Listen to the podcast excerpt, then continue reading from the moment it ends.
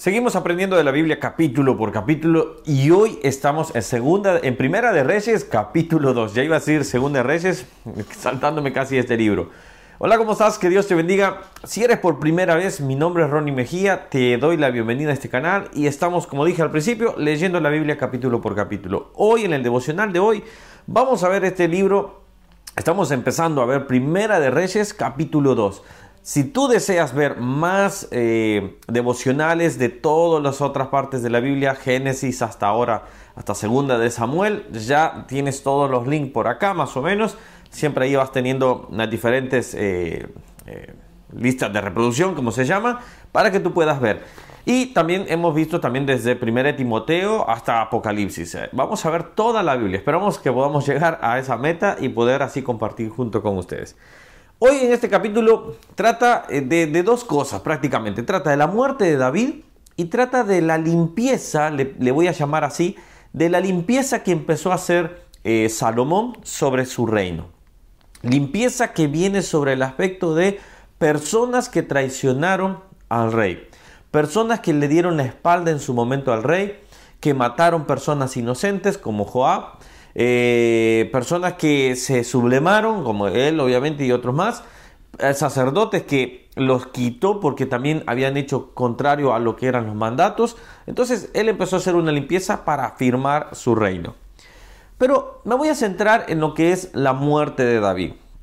Hay dos aspectos que me llamaron mucho la atención. Dice la primera, en la siguiente manera: Llegaron los días en que David había de morir y ordenó, y ordenó a Salomón su hijo, diciendo, yo sigo el camino, versículo 2, versículo 1 y versículo 2, perdón, estoy leyendo, yo sigo el camino de todos en la tierra, esfuérzate y sé hombre, guarda los preceptos de Jehová tu Dios, andando en sus caminos y observando sus estatutos, mandamientos, sus decretos y sus, y sus testimonios, de la manera que está escrito en la ley de Moisés para que prosperes en todo lo que hagas y en todo aquello que emprendas.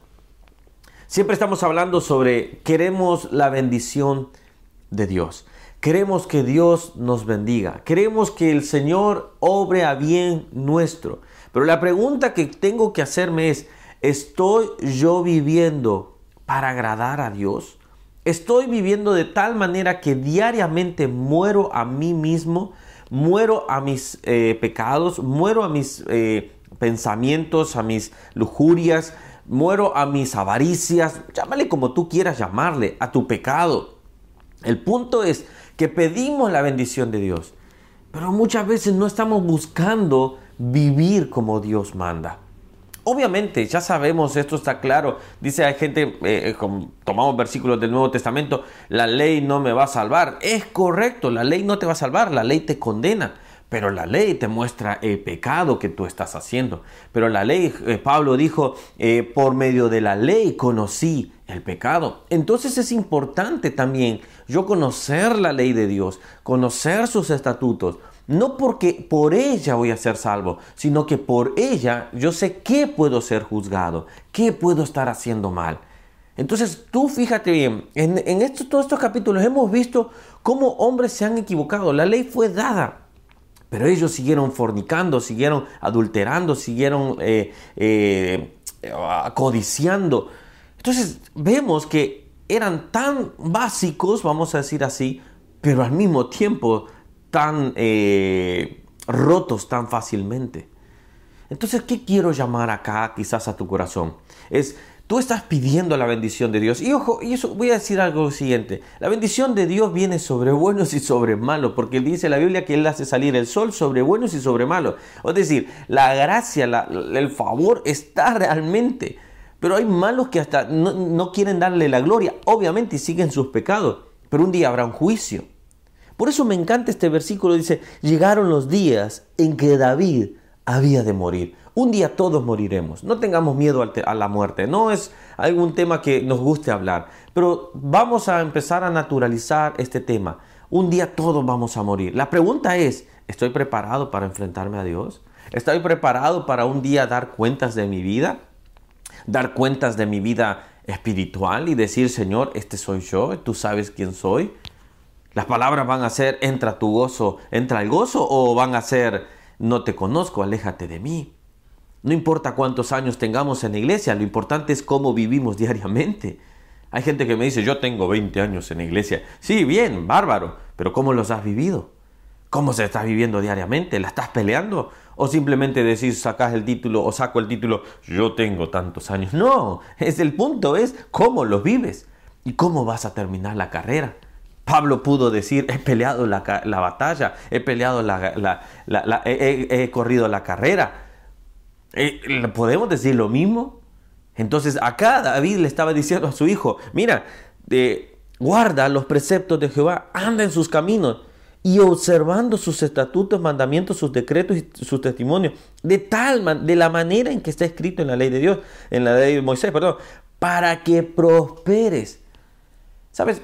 Te voy a decir esto sin ninguna jactancia, ningún tono de altivez ni nada. He buscado a Dios lo mejor posible. He fallado miles de veces. Pero sabes, a este momento he hecho, en algún momento me he sentado este domingo, me senté, hice unas rayas, vamos a decir así, y me doy cuenta que esto es cierto. He visto la bondad de Dios. He, visto, llegué a un país, con, a este país Uruguay, llegué con dos maletas. Y Dios ha prosperado, ha bendecido. ¿Que han habido malos momentos? Claro que sí. ¿Que han habido enfermedades? Claro que sí. Tenemos situaciones familiares muy complejas familiares en situación de mucha enfermedad. Eso no significa que estemos, solo la bendición significa que estamos bien con Dios, absolutamente no. Pero también Él promete esto, guárdalos, búscame. Y acá dice, dice, todo, y dice, para que prosperes en todo lo que hagas y todo aquello que emprendas. ¿Estás buscando el favor de Dios? Guarda la ley de Dios guarda sus preceptos. Busca, agarra este libro, léelo, créelo, confía, pero vívelo también. Si hacemos eso, el Señor es bueno y justo para cuidar de nosotros y aún para bendecirnos. No busquemos a Dios por la bendición, busquemos porque queremos agradarlo. Espero que Dios haya hablado a tu vida y este día empieces a decir, Señor, quiero agradarte cada día a ti. Salomón lo hizo hasta cierto punto y vamos a ir descubriéndolo y se van a dar cuenta. Que Dios te bendiga, suscríbete al canal por acá, dale a la campanita para que te avise cada vez que subimos un nuevo video estos son devocionales que yo leo la palabra y se los transmito en lo que encontré un versículo que más me tocó mi corazón y se los transfiero y vemos un poco el resumen de todo el capítulo. Pero léelo tú también, agarra tu Biblia, subrayala. Mira, no, para que tengas, ah, estoy haciendo esto así, acá está subrayado, este, porque voy buscando esas perlas que Dios tiene para nosotros. Que Dios te bendiga, no te olvides suscribir Dale un me gusta, deja comentarios, porque eso nos ayuda a llegar a más personas y que puedan escuchar su palabra. No mi palabra, sino la palabra de Dios. Que Dios les esté bendiciendo. Chao, chao.